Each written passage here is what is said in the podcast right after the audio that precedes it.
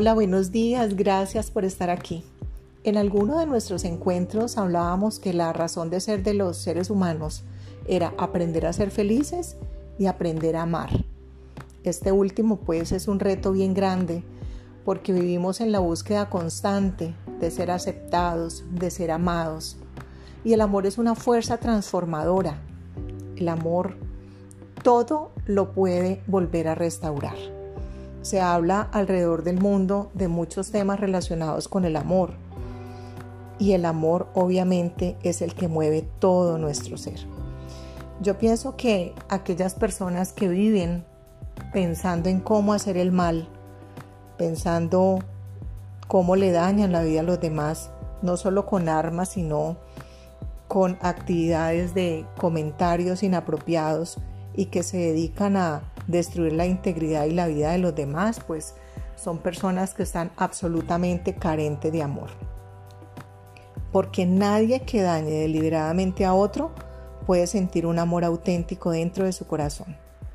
El amor siempre nos va a llevar a hacer el bien, nos va a mover a construir, jamás nos va a permitir destruir.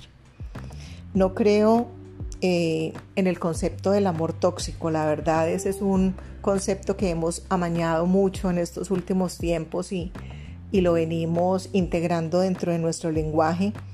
Yo creo que eso no es amor, quien ama no maltrata ni pasa por encima de los sentimientos del otro. Creo que ya es el momento de empezar a buscar cómo nosotros en cada una de nuestras conversaciones ponemos de moda el amor en momentos en los que el mal parece que va ganando la batalla, pues hay que tener la voluntad de hacer pequeños momentos de la vida llenos de amor. Y nosotros tenemos diferentes maneras de amar.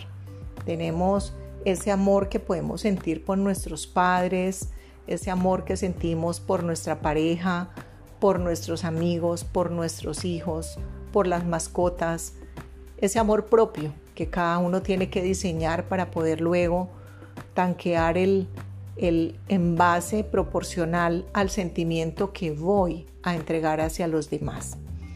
Para ello hay que tener la voluntad de todos los días trabajar en cómo voy hoy a amar más y mejor.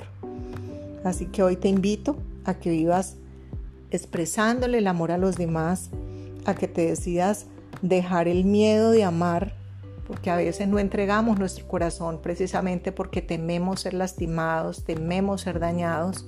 Hoy quiero invitarte a que te despojes de esos ropajes y entregues siempre lo mejor que hay en ti. Lo peor que te va a pasar es que vas a encontrar una persona que te va a amar con todas tus debilidades, con todas tus carencias y te va a amar desde la diferencia. Así que bueno, que vive el amor. Un abrazo para ustedes en este espacio de oruga a mariposa.